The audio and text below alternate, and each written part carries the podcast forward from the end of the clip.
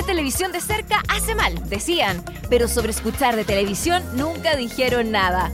Dani Moy y Televisivamente te traen todas las noticias acerca de tus series favoritas. Las más vistas, las que están de moda y las que definitivamente no tienes que ver. Las encuentras en este, el primer programa sobre series y televisión. Aquí comienza VHS. Vemos hartas series.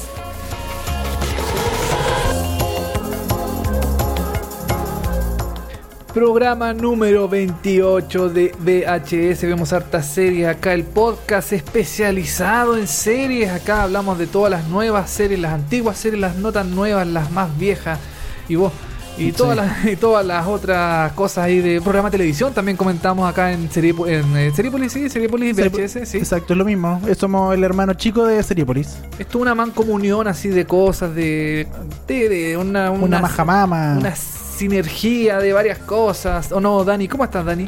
Aquí estamos todo bien, eh, nueva semana, nuevo programa, seriepolis.com, eh, increíble. Yo quiero saber cuándo vamos a comentar en el podcast eh. Pacto de Sangre.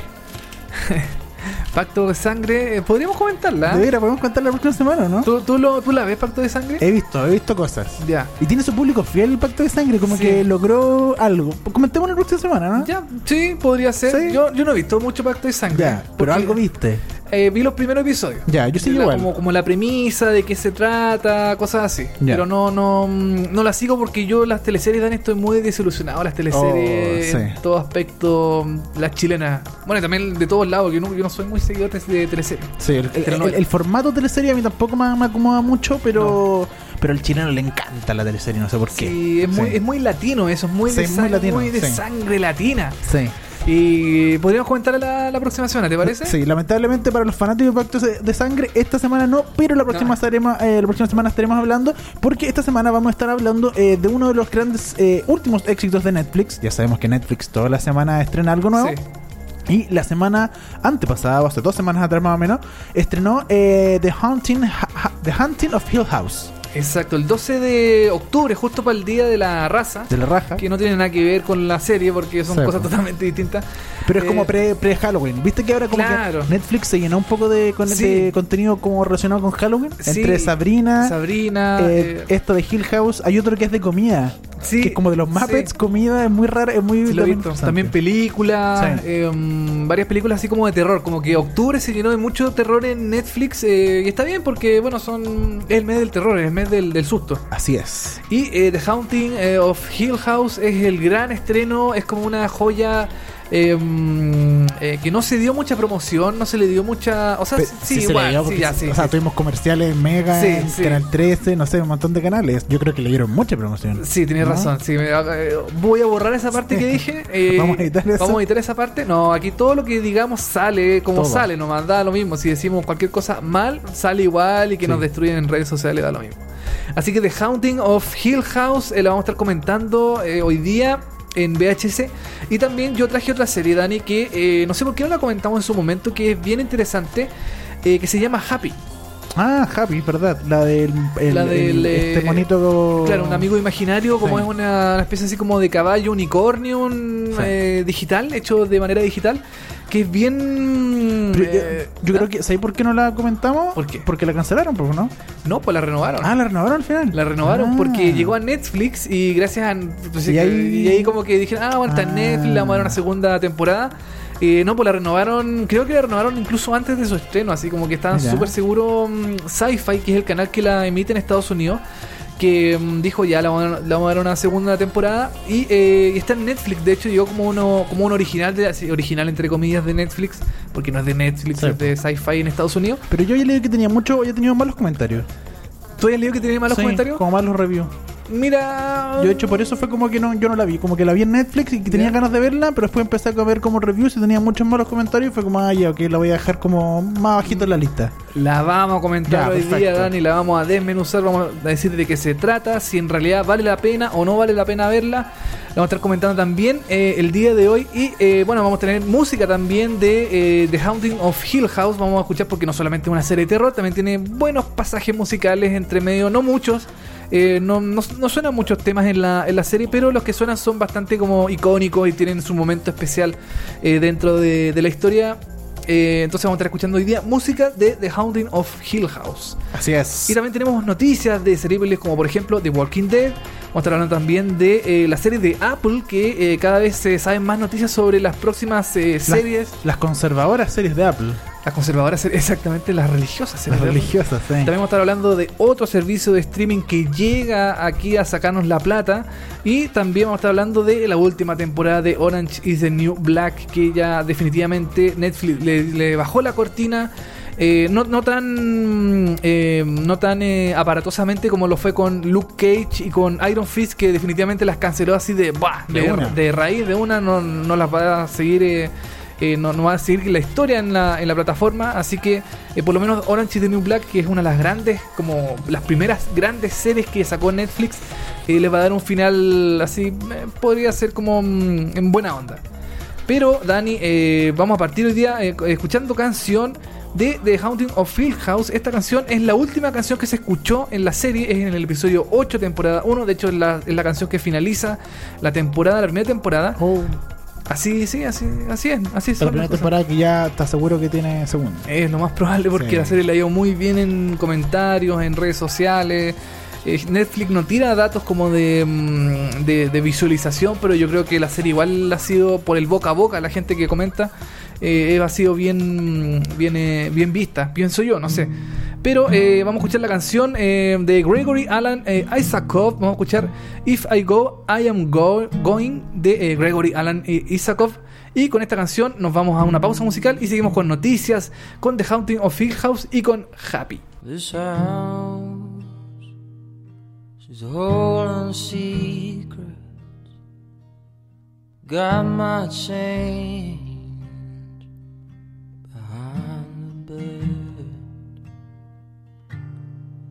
and a coffee can. Throw my nickels in, just in case.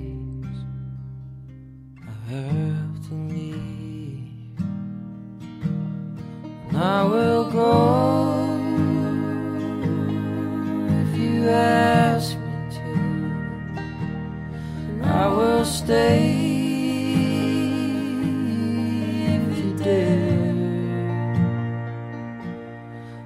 I go, I'm gone shameless.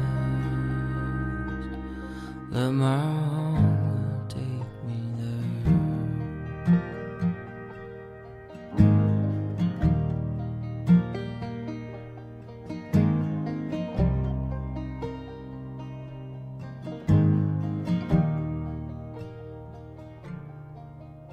This house quite the talker. She creaks and moans. She keeps me up. And the photographs know I'm alive. And they just laugh as I burn down.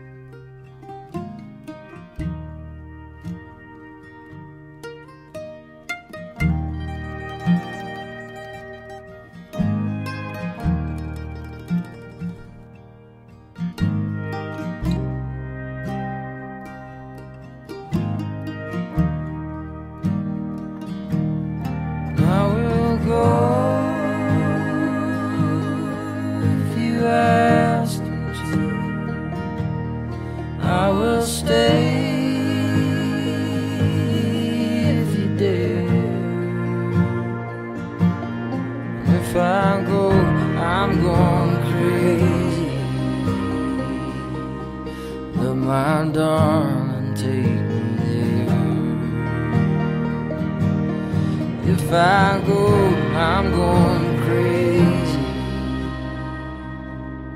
Let my darling take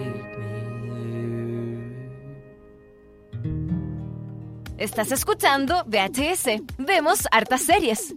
Eso fue If I Go, I Am Going de eh, Gregory Alan Isakov del episodio 8, temporada 1 de The Haunting of Hill House. J. The, The Haunting of Hill House. Oye, Gregory Alan Isakov es como un eh, filósofo ruso, como de los años 60, ¿o no? El nombre. Es como profesor de UNIAC. Sí, también.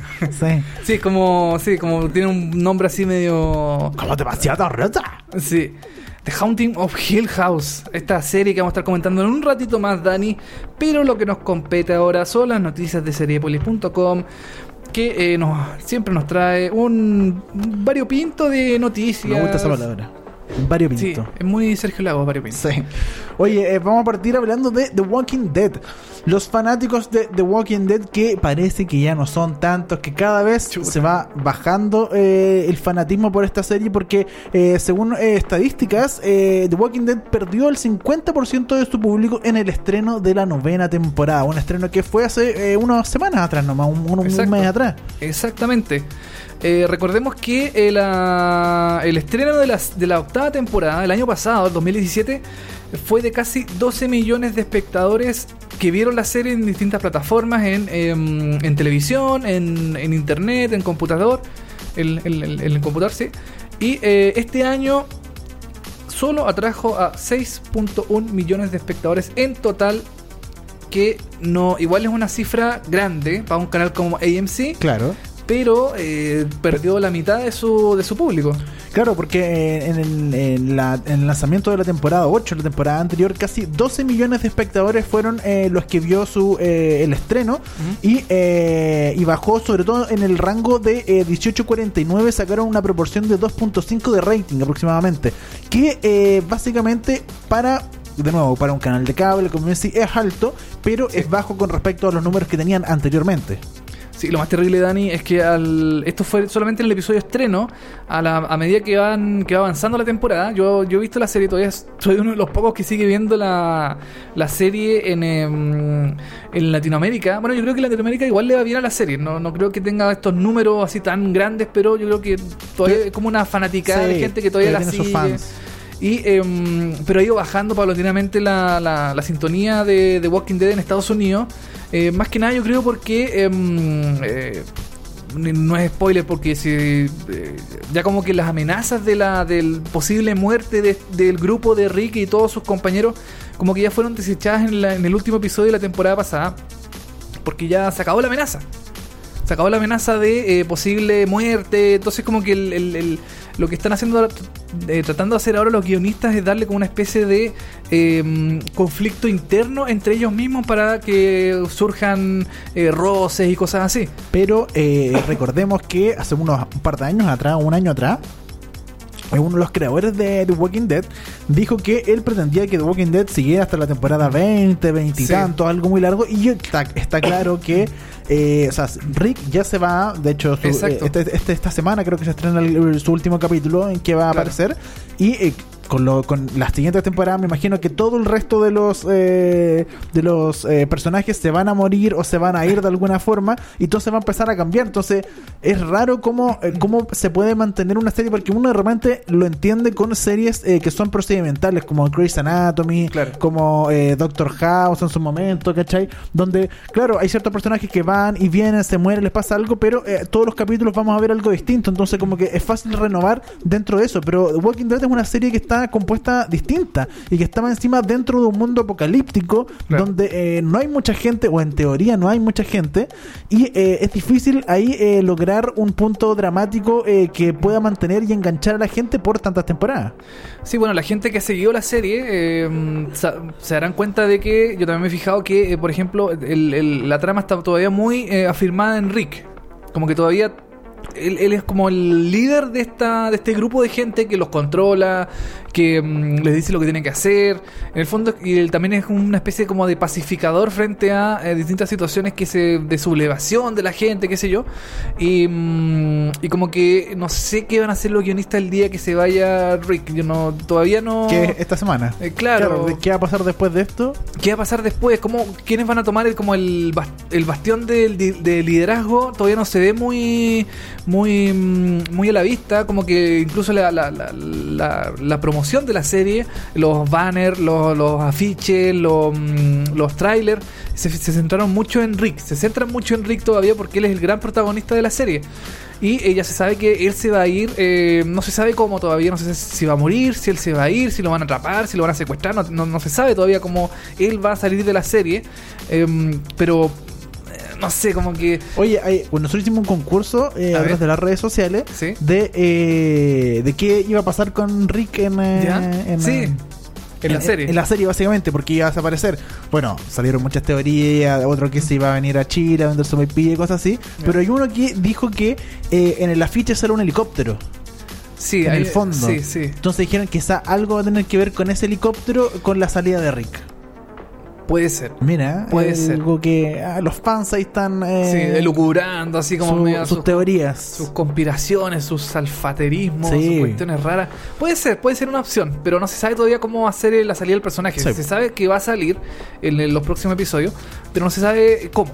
Y ojo que eh, va- eh, el personaje de, Rick va a salir, pero el actor no va a salir porque se va a convertir Sí. en productor y, eh, de la serie y creo que director de algunos capítulos de la serie. Va más Exacto. adelante. Ahora, no- mm, puede que en algún momento vuelva a aparecer el personaje a través de eh, algún recuerdo, Claro. alguna cosa, no sé, no sé cómo se irá, como ya pasado con otros personajes, por ejemplo, con creo que Herschel, que es este viejito que se murió hace un tiempo.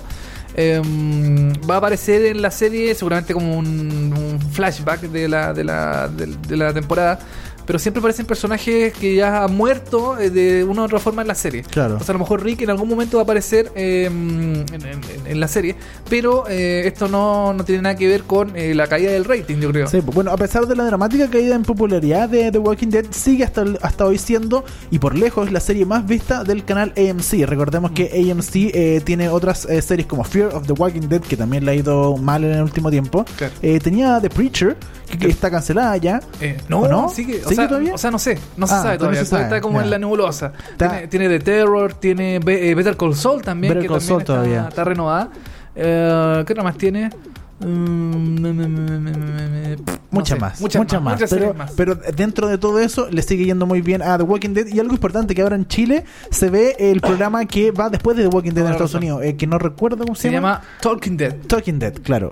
Que eh, en Estados Unidos ya lleva no sé cuántos años también eh, Sí. emitiéndose y ahora por fin se va a ver en, en Chile a través de eh, Fox Premium, ¿no? Exactamente, Fox Premium. después de cada episodio dan el estreno en vivo. Eh, con traducción simultánea y después creo que la aplicación de Fox se puede ver eh, con subtítulos así bien, bien impecable. Y de Walking Dead nos vamos a las cristianas y católicas series de Apple que eh, se confirmaron que serían gratuitas para todos aquellos que tienen algún dispositivo de la empresa. Exacto. Si tú tienes un Apple TV, Por si ejemplo. tú, si tú tienes un, iPad. un, un iPad o un iPhone. iPhone O un MacBook. o un- aquí, aquí arriba de la mesa tenemos todas esas cosas.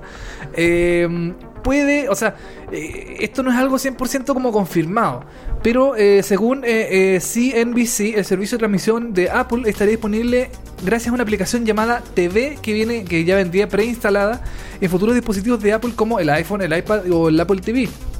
Los propietarios de estos dispositivos podrán ver todo el contenido de Apple de forma gratuita a través de esta aplicación.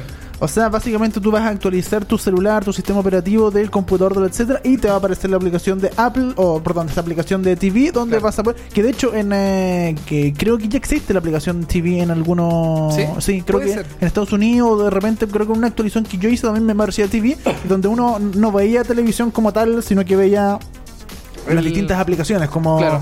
eh, Netflix o. eh, YouTube Claro. o Amazon, A creo eso, que también a eso le llamaban como TV, ¿cachai? En, en, en, en las aplicaciones.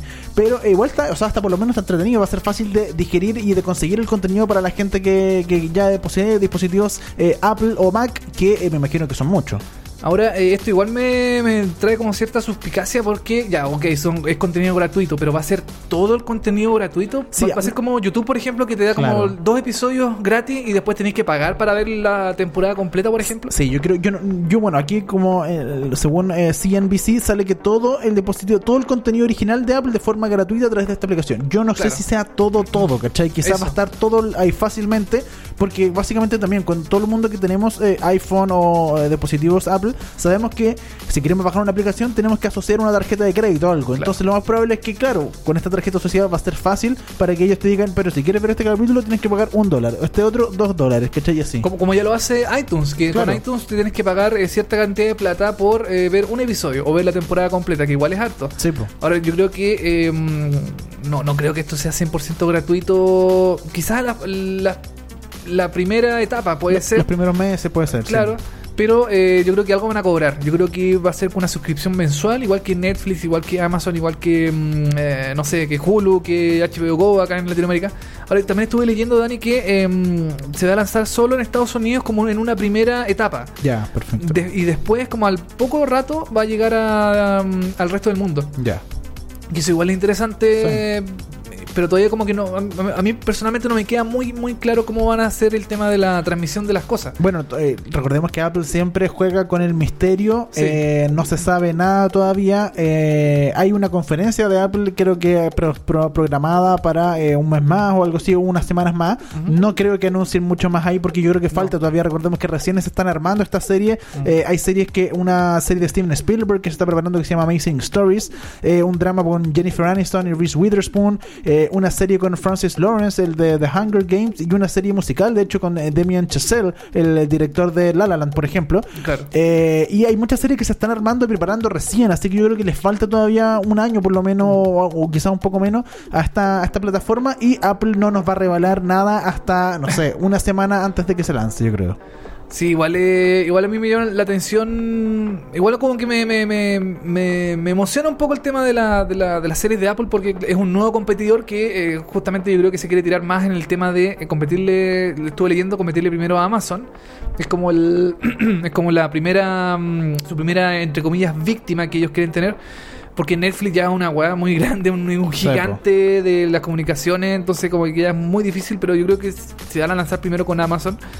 Y eh, no sé, no sé, ojalá que no sea, ojalá sea 100% gratuito porque ya eh, pagar los servicios de, eh, de Netflix, Netflix. por ejemplo, ya es caro. Eh, pagar eh, Amazon, para la gente que paga Amazon también es caro. Eh, HBO Go y todas esas otras plataformas. Pero, claro, recordamos HBO Go, etcétera Y bueno, eh, Hulu, que esperamos que llegue pronto oficialmente Claro. a, a Latinoamérica o a Chile. Y eh, recordemos la de Disney, que también que se va a lanzar el próximo año, que ya está anunciada, La que se va a de anunciar el próximo año, que ya tiene- va a tener también mucho contenido original y contenido, todo el contenido de Disney, que todo lo que, eh, recordemos todo lo que eh, es dueño Disney, o sea, Disney es dueño Sí. de muchas series, ¿cachai? Claro. Entonces, eh, se vienen muchas cosas y no tenemos tanta plata. No hay, no hay tanta plata, no.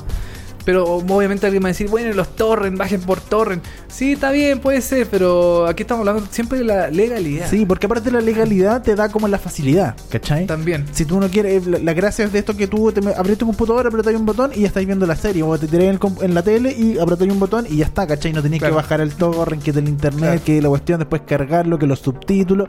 To- eh, la idea es que sea todo más fácil.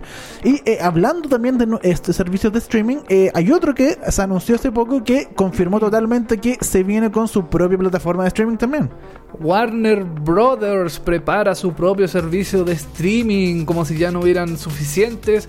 Warner, Warner Bros. va a traer su propio servicio de streaming. La división de ATT prepara Warner Media con sede en los Estados Unidos. Está preparando un nuevo servicio de transmisión al consumidor que reunirá su cartera de marcas de entretenimiento, tal como lo ha planteado Disney, por ejemplo, durante los últimos meses. Warner Media ofrecerá sus programas de HBO, como por ejemplo Game of Thrones, Westworld, Beep, etc. Y también las películas eh, y programas de televisión de Warner Bros. que son de años. Estarán esa- los Animaniacs, ponte tú, Puede ser. que vivían adentro del, eh, del costito de Warner Bros. ¿no? Puede ser. Bueno, también el grupo eh, Turner que eh, aglutina canales como TBS, eh, TNT en Estados Unidos también. Televisión. Chilevisión. Sí. Eh, La, también la Divina Comida con Jani Dueña va a estar ahí en, en ese. eh, puede ser, en, Estados Unidos. Puede ser, Sí. puede ser.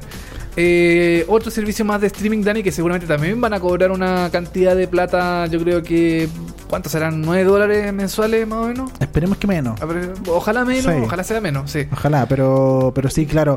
Eh, un paréntesis, ¿viste que A cancelaron el de la divina comida, el de la, El de la tarde. el de la tarde? Sí, sí, caché. Era horrible. Era. Miren, lo que yo le rescato de ese programa es que, eh, como que igual traían como lo peor del mundo, como la gente más nefasta, así, la- Claro. terrible, y lo juntaba y toda la gente, no, esta cuestión no me gustó. Cuando, cuando, cuando los entrevistan así como personal, en las entrevistas, no, esta cuestión no. Era más sincero. Era más sincero. Claro. Era mucho más sincero, pienso yo, que los famosos, por ejemplo. Porque quedan todos Pero, bien. pero era horrible, era muy, era muy charcha el programa. ¿Sabes qué? No, yo no, yo no ¿Tú no lo encontraste no, De, real- realización, Ah. yo lo encontré mejor que la Divina Comida famoso. Pero mm, el problema es que eh, es el formato original. El formato Sí, original es el de desconocidos que van a las casas. Sí. Pero mm, no sé, no sé, a mí no, no me llamó la atención. Yo, yo creo que no iba a funcionar porque ya como que en Chile llegaron al revés, pues llegaron con los famosos y ahora se querían tirar con la gente cualquiera. Y eh, ya acostumbraste al público de que quiere ir a famoso y no podéis volver para atrás de cierta forma, ¿cachai? Como que ya no podía hacer lo otro, ya... Y, ya... y queréis ver la casa del famoso. Sí, po. ¿Cachai? Como queréis ver cómo vive, cómo hace las cosas, po. cómo, cómo es como una persona común y corriente normal, así cocinando, ¿cachai? Como, Va al baño, se tira peo. Cual- Claro, cualquier cosa así Sí. rompe un huevo porque Claro. él también es humano, así verlo así como en la en, en- en- en- en el, en el barro, así yo quiero ver al famoso ahí abajo. Esa es la gracia. Pero bueno, fue cancelado, duró como tres semanas esto de Sí, la Divina no, Comida. no duró mucho. Oye, eh, volvamos con la información Sí, de. Warner Media. Eh, cerremos paréntesis. Exacto. Eh, mm, bueno, eh, ¿qué pasa con este sistema de streaming? ¿Van a desaparecer cosas de, de Warner que hay, por ejemplo, en Netflix o que hay en... eh, no en Netflix, en Netflix sí, porque está HBO, que tiene cosas de HBO, pero en Netflix van a desaparecer cosas de Warner y eh, mucha gente ha especulado que, por ejemplo, Friends eh, se va a ir de Netflix. Ah, sí, por lo de un momento, porque está- eso se grabó, es de Warner. Es de Warner, claro, pertenece 100% a Warner Sí. Bros. Entonces, eh, mucha gente dice, ¿va a desaparecer de, de Netflix eh, Friends o películas de Warner, por Fue, ejemplo? fue toda una, una, una, Sí, un- una revolución. una revolución cuando, por ejemplo, tú lo publicaste en serie por ahí en el Instagram. Sí, la gente, ¿qué? claro. Se empezó a volver loca, empezaron a gritar por las calles, se, se cortaban el pelo, algunos se suicidaron, de hecho. ¿Y nos podrías aclarar finalmente? Mira, todo depende, Dani, de las negociaciones del contenido como de tercero. Ya, que todavía no está no están en negociaciones, todavía. Exacto. Por ejemplo, en Estados Unidos se hacen negociaciones para di- distintos eh, programas o series que eh, son en Estados Unidos. Claro. Pero eso no tiene nada que ver con la distribución de Latinoamérica, por ejemplo. Si, si Friends está en Latinoamérica y si sale de Estados Unidos, no tiene por qué salir de Latinoamérica. Claro, exacto. Entonces, si algo. Son como negociaciones distintas. Bueno, finalmente eh, lo- los gringos, mejor que nadie, entienden que todo es plata, finalmente. O sea, si todo, todo, todo es comprable, todo se puede arreglar de cierta forma. Algo que en Chile todavía no entendemos y como que, no, es que no, no muestren las imágenes de mi, mi programa, no, que no muestren mis canales, no, no, no Claro. muestren esto. Bueno, en Estados Unidos todo se puede arreglar con platita, se puede arreglar para que todo el mundo esté contento y, y finalmente las series de HBO pueden estar en la plataforma de HBO, pueden estar en la plataforma de esta de Warner o pueden estar Claro. en otras plataformas. Hulu creo que también contiene cosas de HBO, ¿no?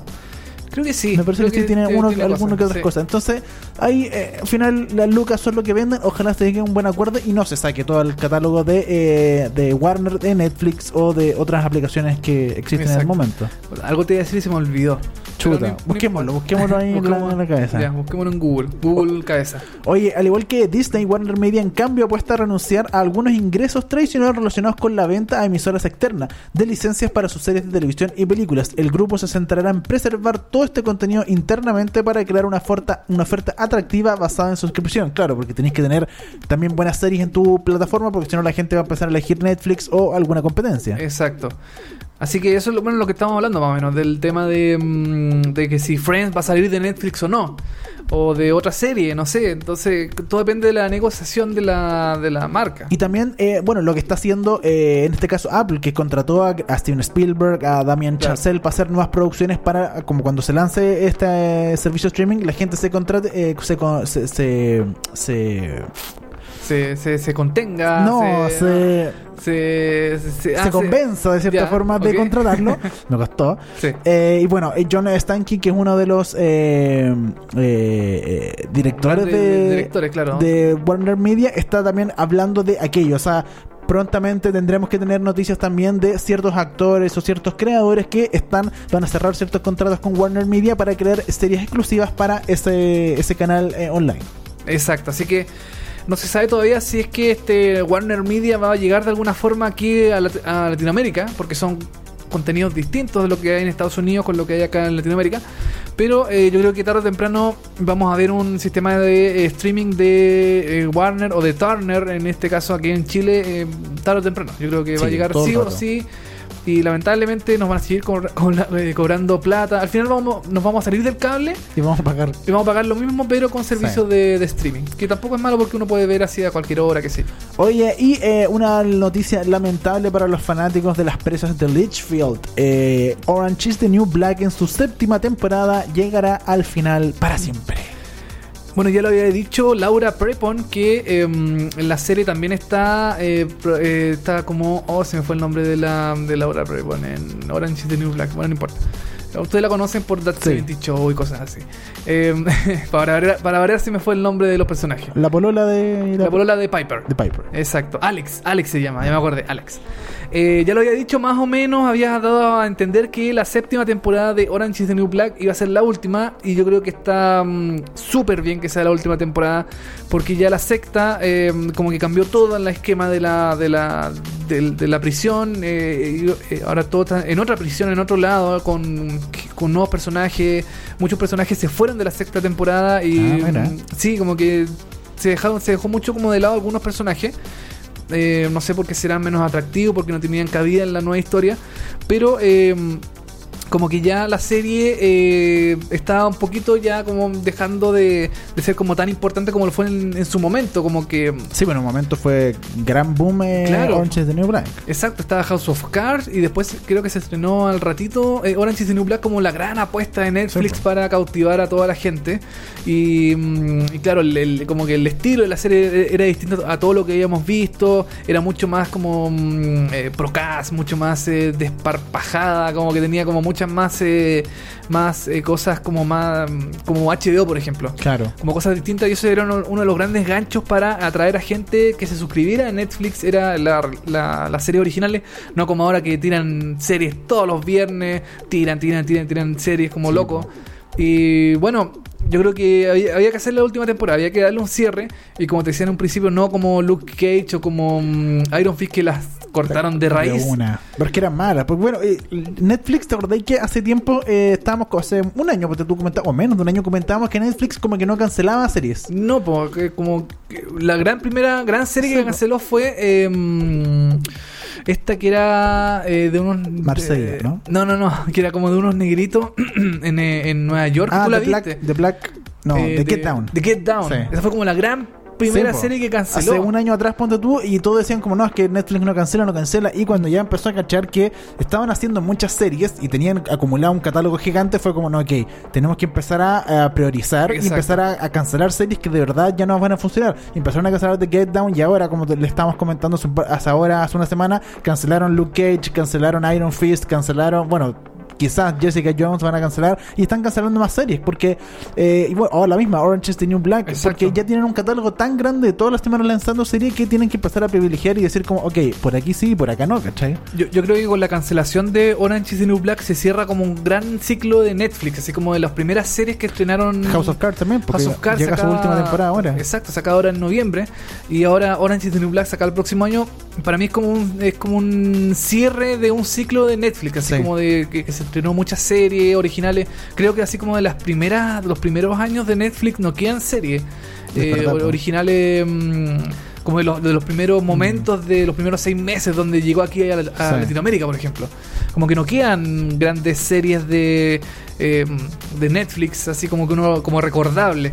Pero siete años yo creo que está súper bien darle un corte a la serie, darle un final definitivo y ya eh, ojalá lo cierren de la mejor forma, porque la última temporada quedó con hartas cosas así como bien abiertas que pueden que pueden tener un, un desarrollo en la última temporada, pero ojalá que lo sepan llevar bien también.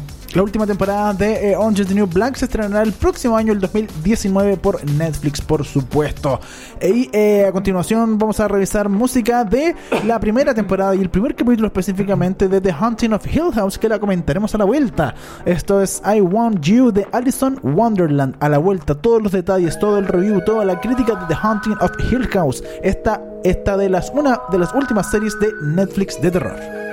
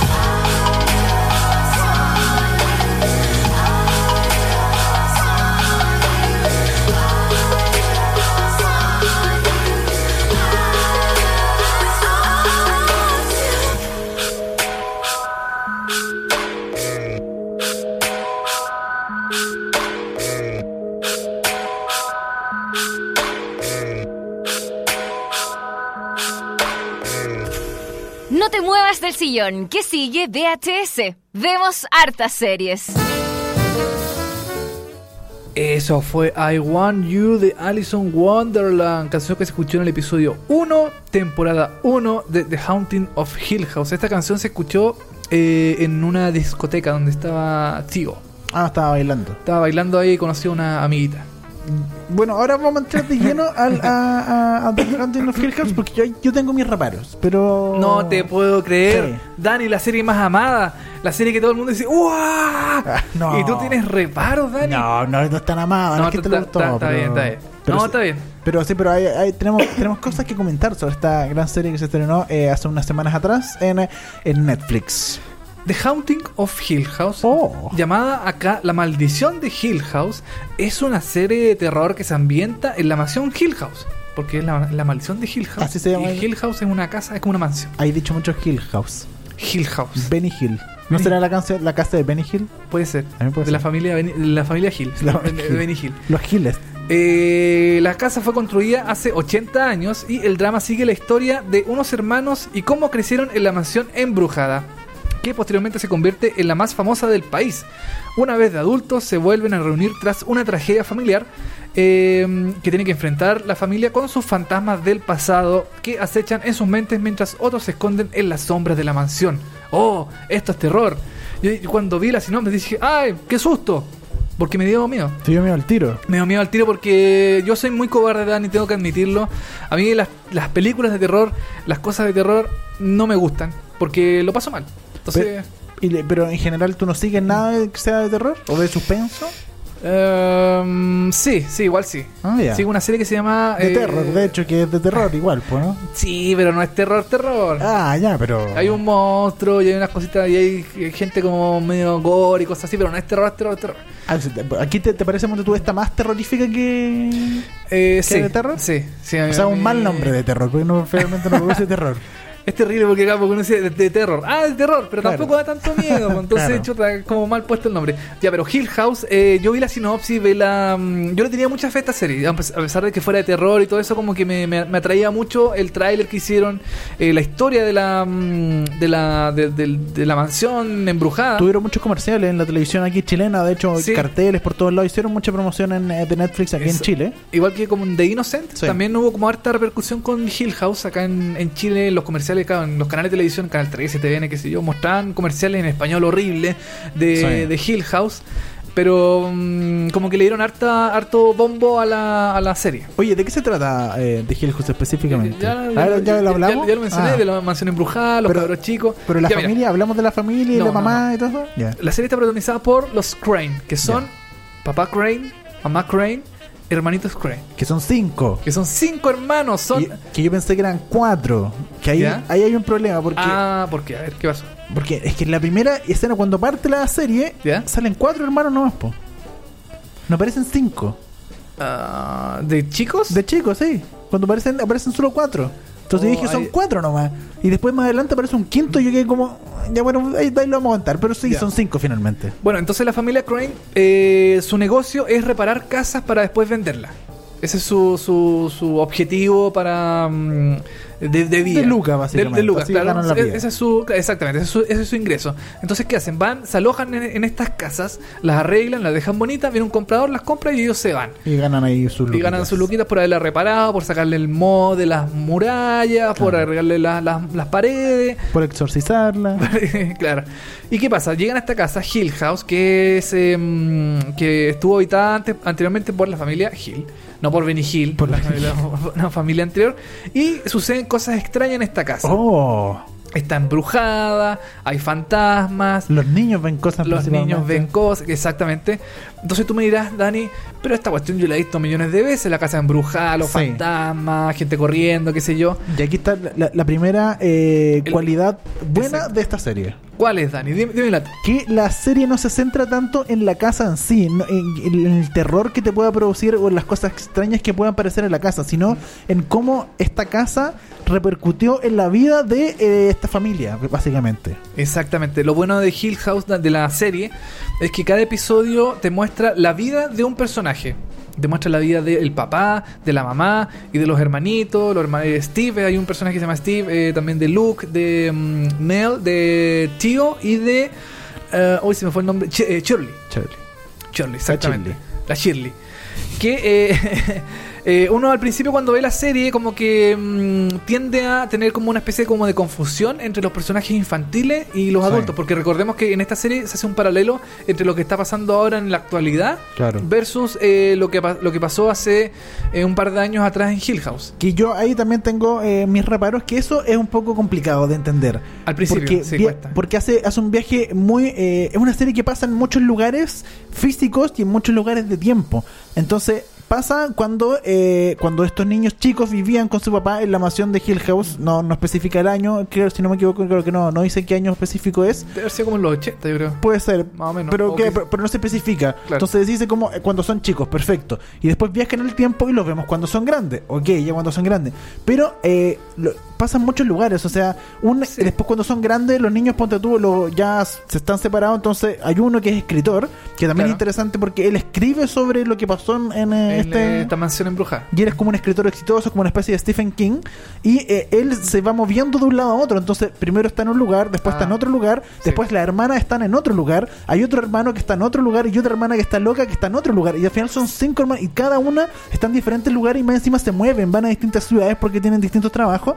Y más encima uno viaja en el tiempo a lo que pasa, no sé, tres años antes de lo que estamos viendo en la actualidad, ¿cachai? Entonces hay como tres o cuatro eh, lugares cronológicos que vemos eh, físicos, son como cinco o seis lugares físicos, entonces eso confunde mucho al espectador y, te cuesta hilar un poco eh, las historias porque va muy rápido de un lado a otro, ¿cachai? Entonces cuesta entender en qué momento estamos, quiénes son. Ah, y también cuando chicos, claro, los muestran cuando son muy chicos y también los muestran un poco más grandes, cuando como...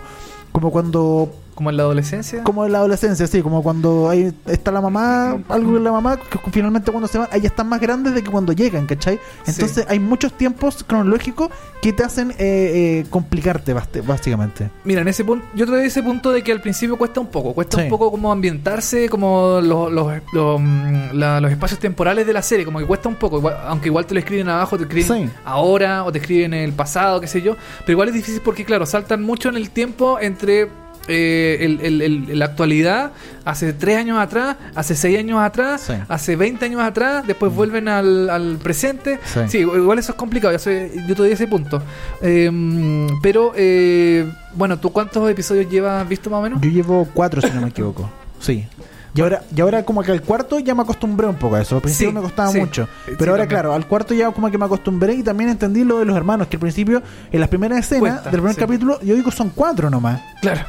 Y, eh, y, y finalmente después son cinco. Y, y ahí uno va entendiendo porque y, como, como ¿Por qué apareció la otra? Sí, pues como persona? dónde Claro. está, ¿cachai? Y Claro. eh, también eh, como que viajan, en- como te, como te decía, viajan, uno, uno ve en el tiempo, entonces de repente ve los cabros chicos y después los ven grandes, entonces dice ya, pero que, que hay- es algo que rescato de la serie, que los personajes de chicos se parecen mucho a los que son Sí, grandes. Sí, se parecen. tienen- Eso bueno, ayuda mucho en- eh, eh, a ordenarse, a entender un poco más a la larga y decir como, ah, ya, esta es esta, esta que después creció y es la psicóloga, Claro. y esta es la otra la que trabaja en la funeraria, etcétera, ¿cachai? Exacto. Sí, eso también, sí, eso es un punto importante, como que al principio cuesta un poco eh, ambientarse, o sea, tú sabes que algo, malo hay con la casa, pero claro, como la serie se centra mucho más en la historia de los personajes y cómo los, eh, cómo los traumatizó a medida que fueron creciendo, a unos más que otros. Eh, hay personajes que no creen en la, en la casa embrujada y otros que definitivamente eh, quedaron totalmente traumatizados, tocados con esta mm, con estos fantasmas que empezaron a ver eh, de distintas formas. A mí la serie me, me- me pareció muy buena. Eh, tiene uno. mm, Tiene unos. eh, bueno, el episodio 5 para mí es un fundamental en la serie. El episodio 6 también por la forma en que está realizado. Eh, mm, pero a mí como que se me desinfló un poquito después cuando se fue. Cuando siguió con el episodio 7, 8, 9. Ah, al final. Ahí como que se me, se me ah, como que me, me pasó como que se, se repitió mucho lo que estaban haciendo. Como que la historia se, se repetía mucho de eh, del encuentro con los fantasmas, cosas así. Como que se me hizo un poquito repetitiva. Eso no quiere decir que sea mala la serie. A mí me, me gustó mucho. Eh, yo me la vi en maratón, casi, cosa que casi nunca hago. Me- Sí, a ti como que no te gustan los maratones. No, y eh, yo la veía de día y con volumen 3. Para que no te diera miedo, ¿ah? Porque de repente va a ser unas cuestiones que uno, uno queda. Aunque la serie sabes que no tiene tanto. eh, no tiene tanto salto. Eso igual es como mm, rescatable dentro de la serie. Que en el fondo. eh, bueno, hay, una, hay un review en Seriepolis que. La serie no asusta tanto, pero te angustia mucho. Así como Sí. que te, como que te bajonea. Como que hay algunas partes donde uno dice, chuta, que algo va a pasar, algo va a pasar, algo va a pasar. Y no pasa. Como que te, como que el director, que es eh, Mike eh, Flanagan, Flanagan. Eh, que tiene como experiencia en el cine con películas que no han sido tan exitosas en el en el en, en- en la pantalla grande. A ver, ¿Qué Eh, hecho Mike Flanagan? De hecho, yo leí una entrevista de Mike Flanagan que dice que a él no le gustan los jumpscares, que son como los, los sustos, de, sustos de salto. Claro, que, que eh, yo creo que es como el, el- la herramienta fácil que ocupa Exacto. muchas veces el, el- el- las, típicas películas de terror como la, la, monja, la- todas las que están como de moda que están, Claro. esas películas siempre ocupan este recurso fácil de ah, poner la música fuerte y que aparezca Claro. algo gigante, entonces uno se asusta y salta nomás, pero no es un miedo como de verdad. En cambio, algo que yo rescato de esta serie sí es que te da miedo de verdad, es como un terror de que está todo el rato constante, constante, constante y de repente tiene sus momentos de saltitos, pero no es tanto como eh, es- es más lo que eh, lo que está por abajo, ¿cachai? Que es, Exacto. es un miedo como de verdad, que eso es lo que yo rescato mucho de esta serie. Lo bueno de esta serie también es que, claro, es una serie de terror. eh, y tiene que mantener todo el tiempo eh, el, el- como la, la intriga, el suspenso, el horror también. Y eso cuesta también, eso cuesta, si ya cuestan las películas de dos horas, imagínate hacerlo en, en- una serie de 10 horas, de 10 episodios. Pero yo creo que se lo mantiene súper bien el director, como que sabe eh, llevar el, el- el suspenso, este como esta angustia de ver a los personajes que están eh, totalmente como... eh, como en angustia porque a pesar de que ellos se traumatizaron mucho en Hill House en, en la- en su infancia, estos fantasmas, estas cosas que ven de repente eh, siguieron mucho en su adultez. Claro. Entonces como que... Y como que básicamente están todos como tocados con, con esta mansión. Exacto. O sea, ellos han vivido, han seguido su vida y eh, algunos han podido seguir su vida eh, de los hermanos y eh, se han peleado entre ellos, pero todos siguen de alguna forma viendo cosas o, o haciendo cosas o como sintiendo cosas. Y también algo relacionado con su madre, que pasa en el primer capítulo, que eh, algo sucede con su madre y no sabemos qué. Y, y a lo largo de los capítulos vamos como descifrando finalmente qué, qué fue lo que pasó. Eh, yo algo que también rescato de la serie es que es entretenida finalmente. Son- Sí. Los capítulos son largos, duran 50 minutos, 51 minutos, 48 minutos aproximadamente. Hay unos que duran una hora y una hora diez. Una, mira, más de una hora. Más de una hora, sí. Y, pero en general son entretenidos, no, no, no es una serie tan lenta. Exacto. Eh, siempre como que pasan cosas y está este terror eh, eh, eh, como por debajo de todos los diálogos, de todas las escenas, etcétera. Que ahora a mí me pasa algo, debo decir, eh, con esta A serie, ver. que eh, es, es mi serie somnolienta, no sé por qué. Somnolienta, Sí. te, te da sueño. Sí, me da sueño. Te juro que todos los capítulos me quedo dormido. O sea, me dan sueño. El primer capítulo me quedé dormido. ¿Ya? Yo, yo, de verdad, no encuentro que sea mala, pero no sé por qué me da sueño esta serie. Qué raro. Sí, me- la primera Porque debería ser todo lo contrario, debería estar Sí, como po. mantenerte atento, Eh. como expectante que va a pasar algo, ah, va a salir un fantasma, Claro. o va a pasar algo en la trama. pero, pero me da sueño de verdad. El primer capítulo me quedé dormido. Tuve que verlo de nuevo la segunda vez. El segundo capítulo también me quedé dormido. Oye. Ayer vi el, el tercer capítulo y, y dormí una siesta espectacular. Me quedé dormido. Pero yo de verdad encontré que una serie buena, pero no sé por qué me quedo dormido en esta pero, serie. pero vamos a lo importante, ya, tú duermes todo y después retomas donde... Sí. donde- ah, ya, ok, ok. Sí, o lo vuelvo a ver entero para no Ah, perfecto. perdérmelo, ¿cachai? Sí, no, lo, lo vuelvo a ver y retomo y todo el asunto, pero, pero me quedo dormido, no sé por qué. Qué raro. Es una raro. serie, es primera vez que me pasa en la serie, nunca me quedo dormido ni con películas ni con serie, pero es la primera vez que me pasa. Mira, la edad, pues, Dani. La La, edad, ya está empezando Ya. a entrar a una edad ya... Me quedo dormido solo, me hago pichi solo. Sí. Ya, sí, ya está, está, está- está complicado el tema y entonces- Oye, yo otra cosa que quiero eh, como criticar de esta serie, A que no ver. me gusta, es la corrección de color. Ya. Todo está con un filtro de Instagram. Y eso a mí me aburre, la verdad. Me- ah, está bien que sea de terror y todo el asunto, pero, pero esto de que todo esté, toda escena esté con un filtro de Instagram muy azul o como muy sepia, como muy. como que me produce como. no, por- podrían hacerlo un poquito más natural la, corrección de La- color, que a mí me genera como. Te, te- te da como cosas así que sea todo, todo tan verdoso, así Sí, todo, tan, tan, eh, azul, tan, tan verde, claro. como que todo, todo tuviera un filtro así, pero asqueroso, ¿cachai? Como que me gustarían colores un poquito más naturales, para sentirme también más. Sí, a mí me pasó, hay, hay- hay escenas que son como en exterior de la, de la serie, eh, que son, francamente, son verdes. Claro. Tú veis la serie eh, y es como, yo pensaba que Ozark se había ido el chancho con los filtros azul, pero este The bueno. Hunting ya se fue, pero ya. Sí. Pero yo creo que es como para crear, mira, a mí la serie está súper bien hecha, súper Sí. bien filmada, hay, una- hay unas, unas tomas pero muy buenas que... mm, Ya sé que río una película de, de terror para mm, distintas, no sé, situaciones, pero eh, mm, sí, el- yo creo que con la corrección de color a, a veces se fueron un poquito Exageraron un poquito, al sí. chancho, sí, como que, como que se fue un poquito al chancho, pero no deja de ser una...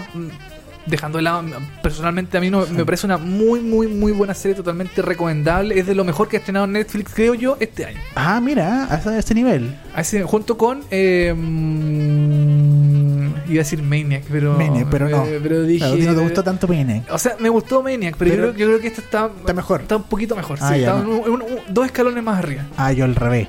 ¿Sí? Pongo Maniac un poquito más arriba que esta, sí. Pero, eh, ah, y otra cosa que eh, tengo que anotado. es Porque vas en el 4, vos, Dani. Tenés que. Cuando el 5 y el 6 te, te voy a cagar. Pero es que me voy a quedar dormido. Oye, eh, pero- no, otra cosa que, eh, que, que, que de alguna forma no me gustó un poco esta serie, que las, trans- las transiciones son muy predecibles. Las transiciones, ¿cómo Sí. así?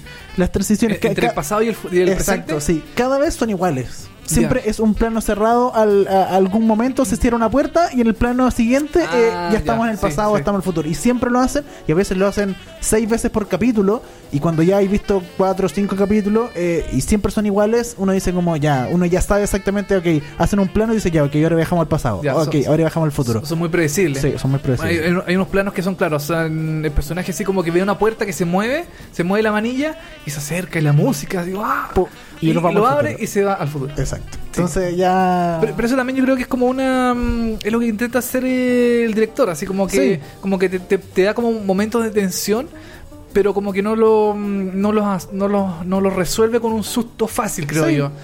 Pero puede ser sí que a lo mejor exagera un poco en el tema de que, claro, va al futuro después del pasado. Y de la misma forma, o sea, po- porque podría viajar en el tiempo, pero de, de distintas formas, o sea, que los planos básicamente no sean iguales eh, uno con el otro, para Sí. que uno diga como, ah, ahora vamos a viajar al futuro, o vamos a- como que uno no sepa, ¿cachai? Como que pueda cambiar eso.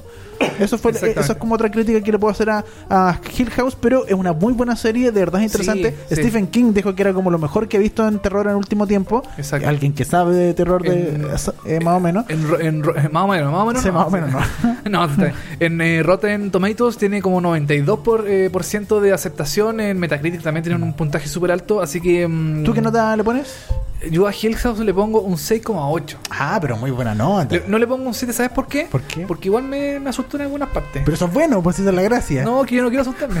yo, no, yo quiero pasarlo bien. Yo, yo hasta le pongo un 6. Ya, Sí. pero igual. Igual, buena, sí, bien. todo el rato. Pasó con honores el curso. Sí. The Haunting of Hill House está. Yo- su primera temporada. Y ojo, que voy a decir que ojo que ninguno de los dos es fanático de la serie de terror.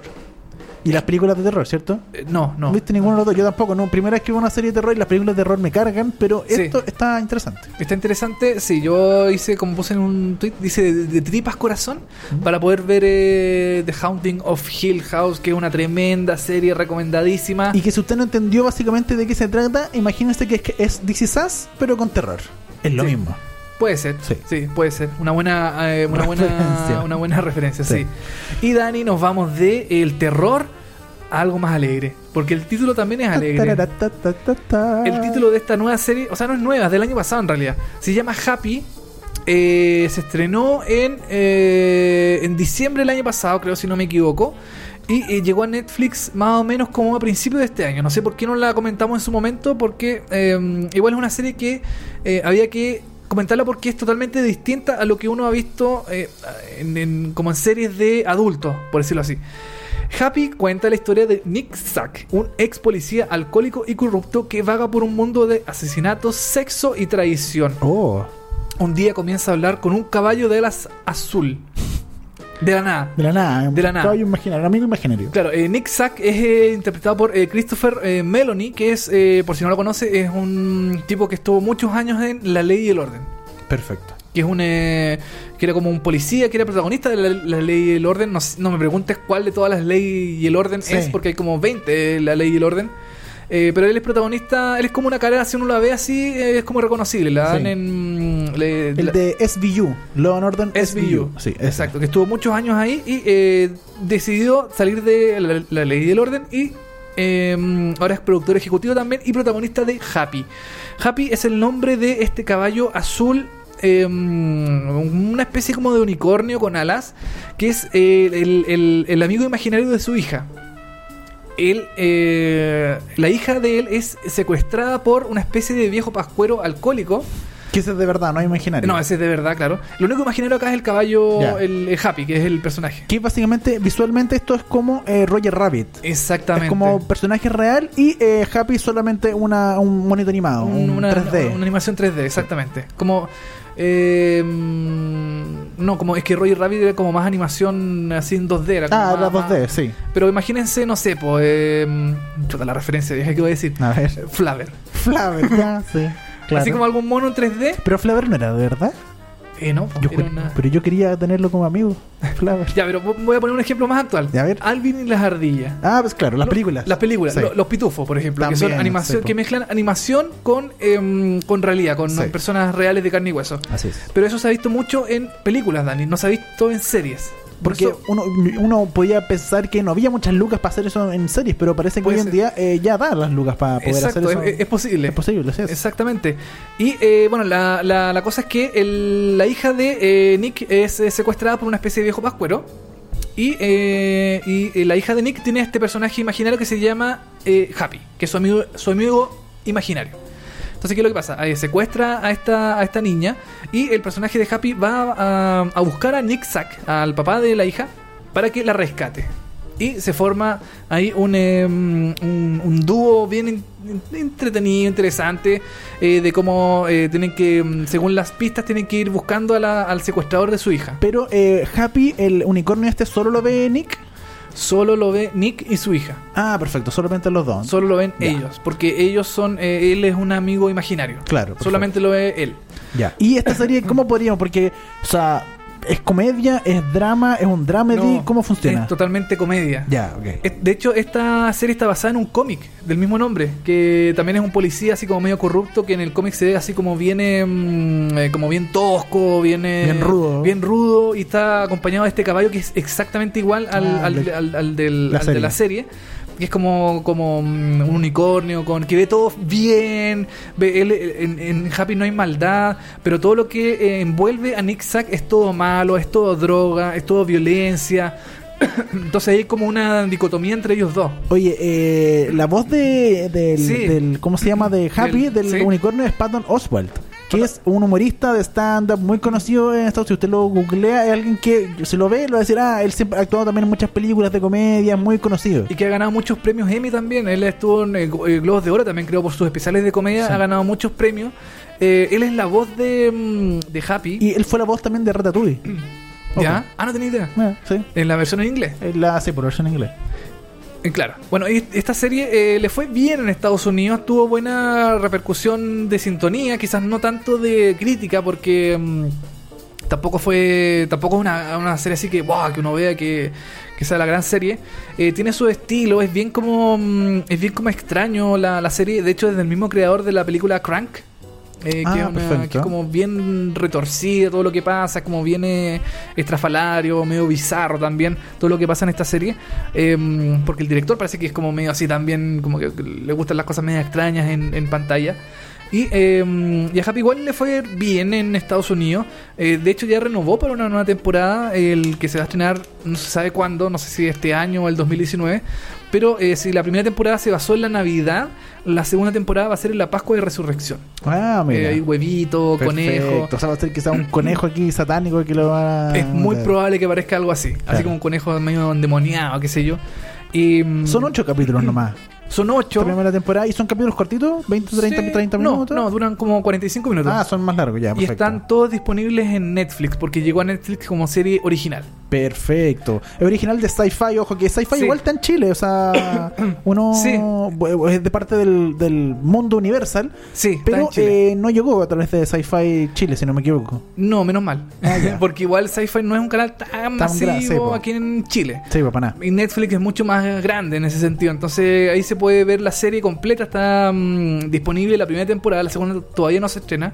No se sabe cuándo se, se va a estrenar. eh, eh, si prontamente o el próximo año no se sabe. Pero eh, Happy es una buena serie si te gustan las cosas medias como... mm, Mira, Rick and Morty puede ser. medio- sí, pues que tengo... ¿Cómo como ese estilo de como, repente? como ese estilo, claro. Y también es llamativo ver una persona hablando con un mono imaginario, así Sí, con un mono en 3D, igual es como interesante. Así que yo a Happy ¿Qué le doy, a ver, ¿cuánto puede ser? Le doy un, un 5,8. Perf- ah, buena nota. Bien. Sí, igual bien, porque igual es una serie distinta, algo distinto que se puede ver en Netflix eh, hoy día. Ocho capítulos componen esta primera temporada de Happy. Todavía no se confirma, o está, está confirmada ya una segunda temporada que todavía no tiene fecha de estreno. Todos los capítulos los pueden revisar, como ya dijimos, en Netflix. Nosotros nos estamos despidiendo de este capítulo con una canción de Paula Abdul. De este, hoy día estamos revisando solo la música de The Haunting of Hill House. Este es del capítulo 3, la temporada 1 de esta serie de Netflix que ya hablamos, esta serie de terror que es totalmente totalmente recomendable. Esto es Cold Hearted. Eh, Tele, muchas gracias por la serie Gracias. que nos trajiste. Sí. Y eh, gracias a toda la gente que nos vio y nos escuchó el día de hoy. Exactamente. El tracklist de este capítulo está disponible en, eh, en, bueno, en la descripción de este episodio. Ahí puedes ver si no quiere escuchar de una serie o si no quiere escuchar las noticias. Se va al distinto, eh, los distintos tiempos eh, de la, mm, del podcast que está disponible en Spotify, en iTunes, en Mixcloud, en eh, Tuning y en eh, Podbean. Todos lados. En todos lados para que nos escuchen. Hashtag vemos hartas series. Esto fue un nuevo podcast. Nos reencontramos la próxima semana. Chao.